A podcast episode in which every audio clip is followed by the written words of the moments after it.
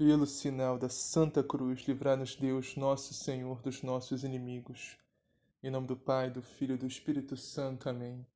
Creio em Deus Pai, Todo-Poderoso, Criador do céu e da terra, e em Jesus Cristo, seu único Filho, nosso Senhor, que foi concebido pelo poder do Espírito Santo.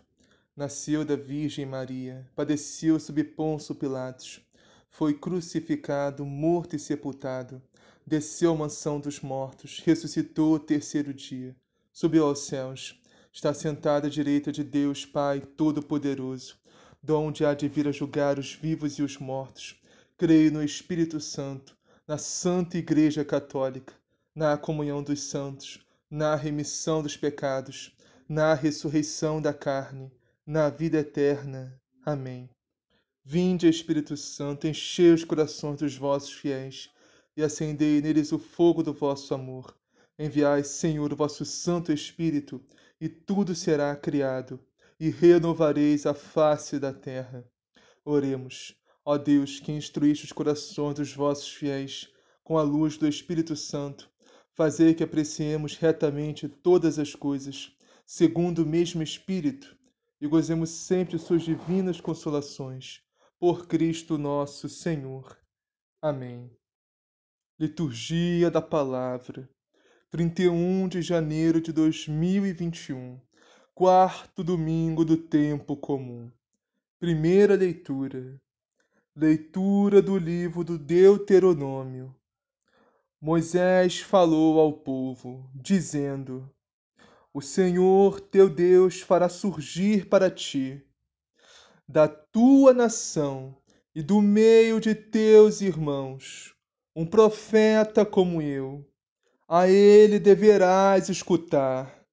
Foi exatamente o que pedistes ao Senhor teu Deus no monte Horebe, quando todo o povo estava reunido, dizendo: Não quero mais escutar a voz do Senhor meu Deus, nem ver este grande fogo, para não acabar morrendo.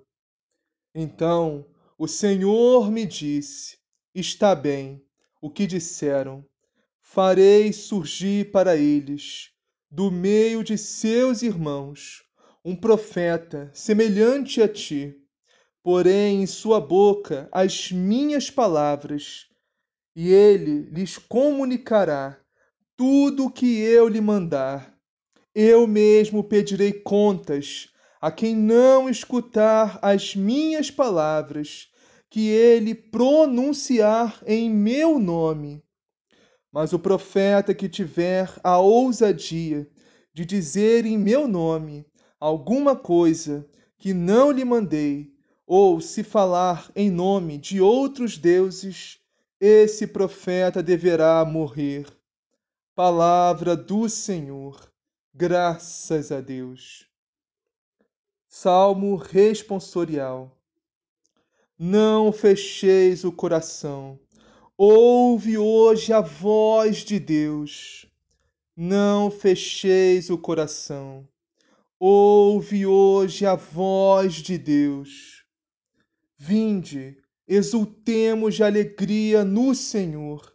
Aclamemos o rochedo que nos salva. Ao seu encontro, caminhemos com louvores e com cantos de alegria o celebremos. Não fecheis o coração. Ouve hoje a voz de Deus. Vinde, adoremos e prostremo-nos por terra e ajoelhemos ante o Deus que nos criou, porque Ele é o nosso Deus, nosso pastor e nós somos o seu povo e seu rebanho, as ovelhas que conduz com sua mão. Não fecheis o coração. Ouve hoje a voz de Deus. Oxalá ouvisses hoje a sua voz. Não fecheis os corações, como em Meriba, como em massa, no deserto aquele dia em que outrora vossos pais me provocaram, apesar de terem visto as minhas obras. Não fecheis o coração. Ouve hoje a voz de Deus. Segunda leitura. Leitura da primeira carta de São Paulo aos Coríntios.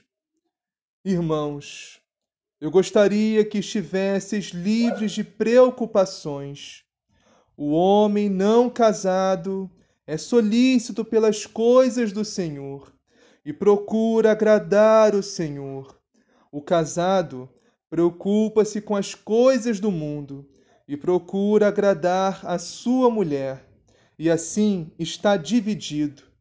Do mesmo modo, a mulher não casada e a jovem solteira têm zelo pelas coisas do Senhor e procuram ser santas de corpo e espírito. Mas a que se casou preocupa-se com as coisas do mundo e procura agradar ao seu marido. Digo isto para o vosso próprio bem e não para vos armar um laço. O que eu desejo é levar-vos ao que é melhor, permanecendo junto ao Senhor, sem outras preocupações. Palavra do Senhor, graças a Deus. Anúncio do Evangelho de Jesus Cristo segundo Marcos. Na cidade de Cafarnaum, num dia de sábado, Jesus entrou na sinagoga e ensinava. Ficaram maravilhados com o seu ensinamento, pois ele os ensinava como quem tem autoridade, não como os escribas. Logo em seguida, apareceu na sinagoga deles um homem com um espírito impuro. Ele gritou: Que queres de nós, Jesus Nazareno? Vieste para nos arruinar? Eu sei quem tu és, o Santo de Deus. Jesus, porém, o repreendeu: Cala-te, sai dele. E sacudindo e gritando com voz forte, o espírito impuro saiu dele. Todos ficaram espantados e perguntavam uns aos outros: Que é isso? Um ensinamento novo e com autoridade. Ele dá ordens aos espíritos impuros e eles lhe obedecem. E sua fama divulgou-se imediatamente por toda a Galiléia. Palavra da salvação. Glória a vós, Senhor. Meus irmãos e minhas irmãs, na liturgia da palavra deste santo domingo, a Igreja de Cristo quer nos abrir os olhos para uma verdade de fé. Um dia, todos nós vamos prestar contas a Deus da nossa vida, de tudo o que fizemos ou deixamos de fazer. Todos nós, meus irmãos, sem exceção, os crentes e os não crentes. Eu sei que os nossos irmãos protestantes se apropriaram deste termo, mas esse termo é nosso. Todo católico é um crente, porque cremos em Jesus Cristo. Isso está no Catecismo da Igreja Católica. Mas voltando, um dia, meus irmãos, todos nós estaremos diante de Deus para sermos julgados por Ele. E se até lá nós não nos convertermos, não crermos no Evangelho de Cristo, não mudarmos de vida e não voltarmos para o Senhor, Ele irá nos fazer uma só pergunta: Por quê? Por que não acreditaste no meu filho? E depois dirá: Tirai esse servo mau da minha frente e jogai-o lá, fora, nas trevas, no inferno. Ali haverá choro e ranger de dentes. Então vamos sofrer eternamente, nos perguntando: do que adiantou ou para que serviu aquela vida inteira que levamos, meus irmãos, voltados para o dinheiro? Acaso a nossa conta bancária poderá nos salvar da morte? Ou voltados para o sexo desordenado? Acaso o prazer poderá nos salvar da morte? Ou voltados para tudo, nossos planos, sonhos, metas, objetivos de vida, menos para o único necessário, Deus, Jesus. No domingo, íamos a todo lugar, menos na casa do Senhor, menos na Santa Missa. Vamos nos lembrar de tudo isso, meus irmãos. A morte não vai apagar as nossas memórias, seja para onde for o lugar que nós escolhermos ir porque nós que escolhemos. Não existe isso de, ah, você é destinado ao céu, você é destinado ao inferno. Todos nós, meus irmãos, estamos com o nosso destino na nossa mão e nós somos livres para entregarmos nosso destino nas mãos de Deus, sermos conduzidos pelo Senhor até o céu ou seguir nosso próprio destino, nossas próprias vontades. Ignorar a Cristo, ignorar a igreja e fazer o que quisermos fazer. Mas devemos saber, meus irmãos, que esse destino nosso próprio tem uma possibilidade altíssima de acabar no inferno, na condenação eterna. Mas nós somos livres. E a decisão, meus irmãos, de para onde vamos ir, para o céu ou inferno, além de ser nossa, ela começa e termina aqui, até a nossa morte ou a vinda gloriosa de nosso Senhor Jesus Cristo, um dos dois. O juízo particular ou o juízo final. Mas aí vocês podem perguntar, pô, Vitor, mas isso não é justo? É as pessoas que não conhecem a Jesus, não conhecem a palavra, não conhecem a igreja, vão ser todos condenados ao inferno? Não, meus irmãos, não é isso que a igreja ensina, não é isso que o catecismo ensina, não é isso que nosso Senhor nos ensina. Nosso Deus é um Deus de infinita justiça. Não vai nos julgar a todos nós, ao mundo todo, com igualdade. O julgamento não vai ser o mesmo para todos. Sim, vai nos julgar com equidade. O julgamento vai ser propício à condição de cada um. E o nosso Senhor Jesus não vai voltar enquanto toda criatura tiver ouvido o Evangelho e da salvação que Deus nos deu em Jesus Cristo. Portanto, meus irmãos, a importância de pregarmos o Evangelho. Quanto mais pregarmos, mais pessoas ouvirem a palavra de Deus, mais próximo de vir vai estar nosso Senhor Jesus. Tem pessoas que, infelizmente, ainda não conhecem a palavra de Deus, não conhecem o Evangelho de Cristo, não conhecem a Santa Igreja de Cristo. Alguns por falta de interesse, sim, mas outros por falta de oportunidade, meus irmãos. Então, o julgamento do Senhor vai ser com equidade. Cada um de nós vai ser julgado individualmente, conforme a nossa vida. Por exemplo, quem foi batizado, recebeu a primeira Eucaristia, foi até crismado, já teve um contato com a palavra de Deus, teve um contato com a Igreja de Cristo, teve um contato com Jesus, com a graça de Deus, mas abandonou tudo. Abandonou Jesus, abandonou a igreja, vai ser julgado com muita mais severidade, muito mais rigor que alguém que nunca teve, nunca foi batizado, recebeu a primeira Eucaristia, nunca foi crismado, nunca leu a palavra de Deus, não conhece Jesus. Deus vai ter muita mais misericórdia com alguém assim, conosco, com nós que estamos firmes na igreja, temos contato com a palavra de Deus, somos batizados, temos a Eucaristia, somos crismados, contato diário com a graça de Deus. Nós, meus irmãos, somos julgados com muito mais rigor, muito mais severidade que os nossos irmãos e irmãs que estão dispersos, perdidos, ovelhas perdidas da casa de Israel, que não conhecem a Jesus, não conhecem a palavra de Deus, não conhecem a sua santa igreja. Entende? Então, o julgamento de Deus vai ser com equidade, meus irmãos. Deus é infinita justiça e infinita misericórdia também. Vamos ao salmo de hoje, que é o Salmo 94. Assim, a leitura que a gente acabou de meditar é a primeira leitura que está em Deuteronômios, capítulo 18, versículos 15 a 20, que o Senhor fala através de Moisés, seu servo. O Senhor fala: Eu mesmo pedirei contas a quem não escutar as minhas palavras que eu pronunciar em meu nome. O profeta que vai surgir, que é o nosso Senhor Jesus Cristo, no meio do povo, que somos nós, o povo de Israel. Eu vou ler essa primeira leitura que a gente meditou, que eu acho que eu esqueci de ler no começo, que diz assim: Moisés falou ao povo, dizendo: O Senhor teu Deus fará surgir para ti, da tua nação e do teu meio, de teus irmãos, um profeta como eu. A ele deverás escutar. Ou seja, nosso Senhor Jesus Cristo. Eu mesmo pedirei contas a quem não escutar as minhas palavras que ele pronunciar em meu nome. Ou seja, Jesus fala em nome de Deus Pai. O Filho testemunha o Pai, o Pai testemunha o Filho. Espírito Santo testemunha ambos. E o salmo de hoje é o salmo 94 que diz assim: Oxalá ouvisses hoje a sua voz. Não fecheis os corações como em Meriba, como em massa no deserto aquele dia, em que outrora vossos pais me provocaram, apesar de terem visto as minhas obras. Oxalá significa Deus queira, ou tomar a Deus.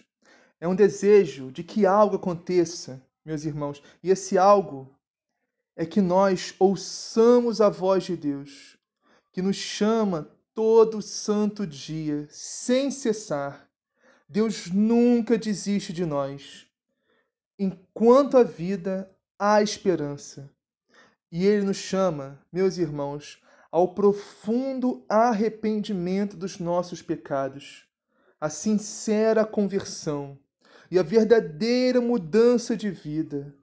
Oxalá ouvíssemos hoje a Sua voz.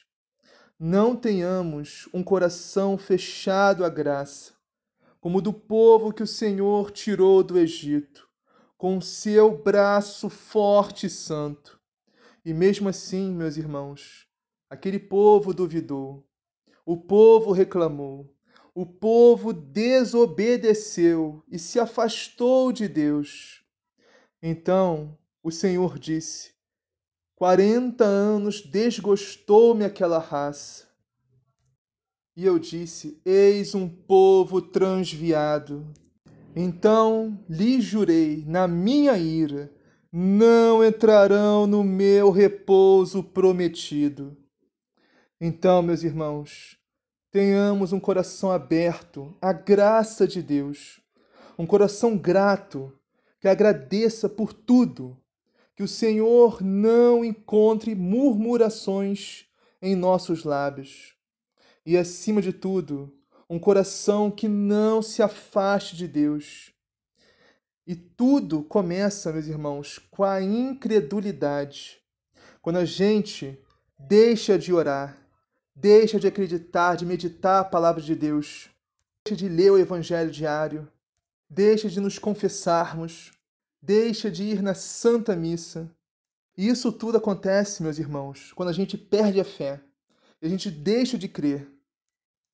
Cuidai, irmãos, cuidai, que não se ache em algum de vós um coração transviado pela incredulidade, levando a afastar-se do Deus vivo.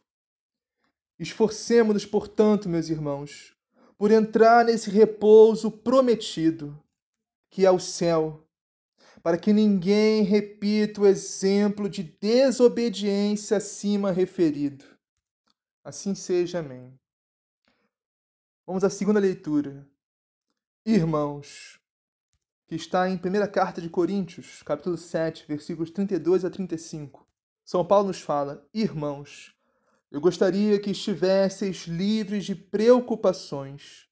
O homem não casado é solícito pelas coisas do Senhor e procura agradar ao Senhor.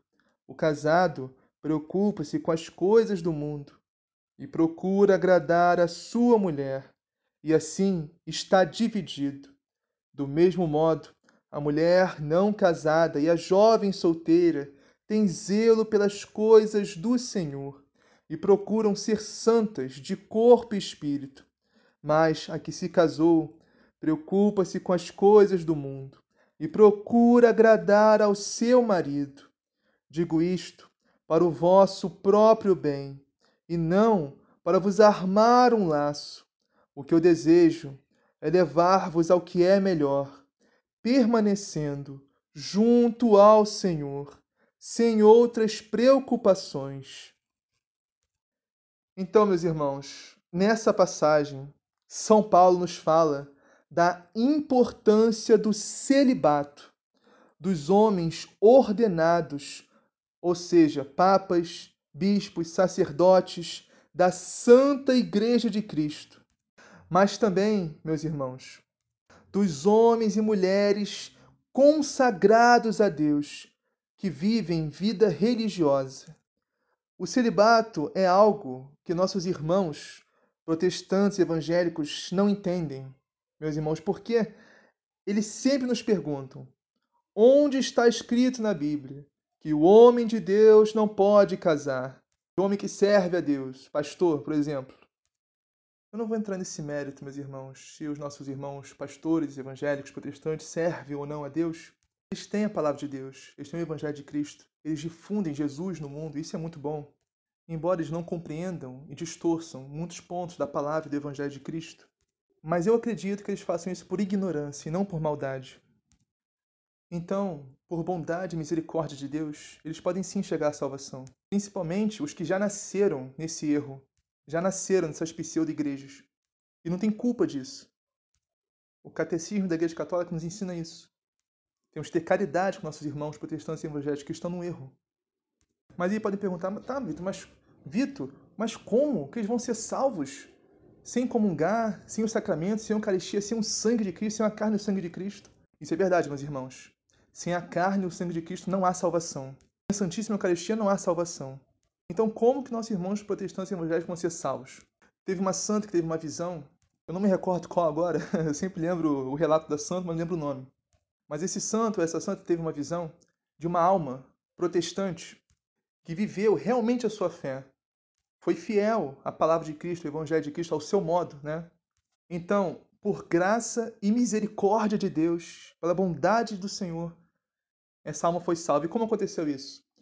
No momento da morte dessa alma, essa alma protestante, ela foi atraída até o local onde estava sendo celebrada a Santa Missa mais próxima. E através dessa Santa Missa, essa alma protestante foi banhada no sangue do Cordeiro para poder ir para o céu. Deus tem os seus modos, meus irmãos, de nos salvar. Então, meus irmãos, próxima vez que estivermos conversando amigavelmente com nossos irmãos protestantes evangélicos a respeito da fé, da verdadeira fé, da única Igreja de Cristo, da doutrina, do verdadeiro ensinamento de Cristo, e nos perguntarem por que os padres, os bispos, o Papa não casam. Vamos mostrar essa passagem para eles. Primeira carta de São Paulo a Coríntios, 1 Coríntios, capítulo 7, versículos 32 a 35. São Paulo é claro, meus irmãos, é claríssimo nessa passagem. A palavra de Deus também é claríssima nessa passagem. Assim como ninguém pode ter dois senhores, pois uma hora vai desprezar um para agradar o outro. Assim também, meus irmãos, um homem escolhido para servir a Deus não pode casar, pois senão ficará dividido, como explica muito bem São Paulo nesta passagem. Vamos agora ao Santo Evangelho de hoje, que está em Marcos, capítulo 1, versículos 21 a 28. Vamos meditar o início que diz assim: Na cidade de Cafarnaum, num dia de sábado, Jesus entrou na sinagoga e começou a ensinar. Todos ficavam admirados com seu ensinamento, pois ensinava como quem tem autoridade, não como os mestres da lei.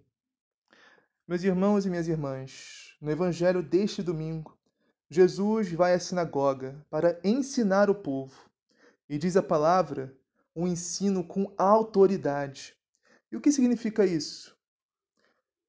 Porque Jesus, meus irmãos, ensinava com autoridade, diferente dos mestres da lei. Primeiro, temos que entender a diferença entre autoridade e autoritarismo. A maior distinção entre essas duas, meus irmãos, é a forma como usamos o poder que temos. Na autoridade, usamos do nosso poder para motivar os nossos na prática de um bem comum.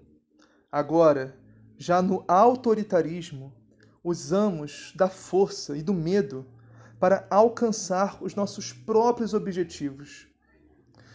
Então, meus irmãos, os mestres da lei, os fariseus, doutores, escribas, hipócritas, ensinavam com autoritarismo, pois não buscavam o bem do povo de Deus, mas sim apenas os seus próprios interesses.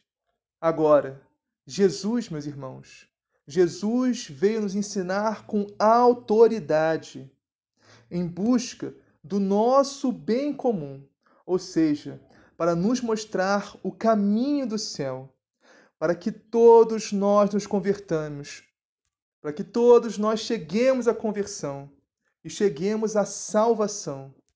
Porque essa, meus irmãos, é a maior vontade de Deus a nosso respeito, que todos nós sejamos salvos. Porque o nosso Deus, meus irmãos, é um Deus que é infinito amor, infinita bondade, infinita misericórdia, e não quer que ninguém se perca eternamente. Deus não quer que ninguém vá para o inferno. Porque, meus irmãos, ele não tem prazer nenhum em condenar ninguém. Mas para isso, nós devemos nos converter. Porque podem perguntar também, tá, Vitor, mas se Deus quer que salvar todo mundo, Deus não quer que ninguém vá para o inferno? Por que ele não salva todo mundo? Por que todo mundo vai para o céu? Porque essa é uma decisão que não depende só de Deus, meus irmãos, mas depende de cada um de nós. Santo Agostinho nos fala: o Deus que te criou sem ti não pode te salvar sem ti. Nós precisamos querer a salvação. Nós precisamos querer ser salvos. Nós precisamos nos converter ao Senhor. Porque Deus nos deu algo chamado livre-arbítrio. Mesmo Deus querendo a nossa salvação, mesmo Deus sendo louco de amor por nós. Um amor tão louco, a loucura de morrer na cruz por nós, meus irmãos. Mesmo assim, nós ainda podemos ir acabar no inferno por nossa própria culpa. Nós mesmos nos condenamos. Portanto, meus irmãos, aceitemos essa salvação que Deus quer nos dar de graça. Abandonemos, meus irmãos, a vida no mundo, a vida no pecado e tomemos o firme propósito de permanecer com o Senhor, permanecer com nosso Deus, permanecer com Jesus, permanecer na sua graça, na sua santa igreja, para que o Senhor possa nos salvar Assim seja, amém. Pai nosso que estás no céu, santificado seja o vosso nome. Venha a nós o vosso reino, seja feita a vossa vontade, assim na terra como no céu. O pão nosso de cada dia nos dá hoje, perdoai as nossas ofensas, assim como nós perdoamos a quem nos tem ofendido. E não nos deixeis cair em tentação, mas livrai-nos do mal. Amém. Ave Maria, cheia de graça, o Senhor é convosco, bendito sois vós entre as mulheres. Bendito é o fruto do vosso ventre, Jesus. Santa Maria, Mãe de Deus, rogai por nós, pecadores, agora e na hora de nossa morte. Amém. Glória ao Pai, ao Filho e ao Espírito Santo, assim como era no princípio, agora e sempre, por todos os séculos dos séculos. Amém.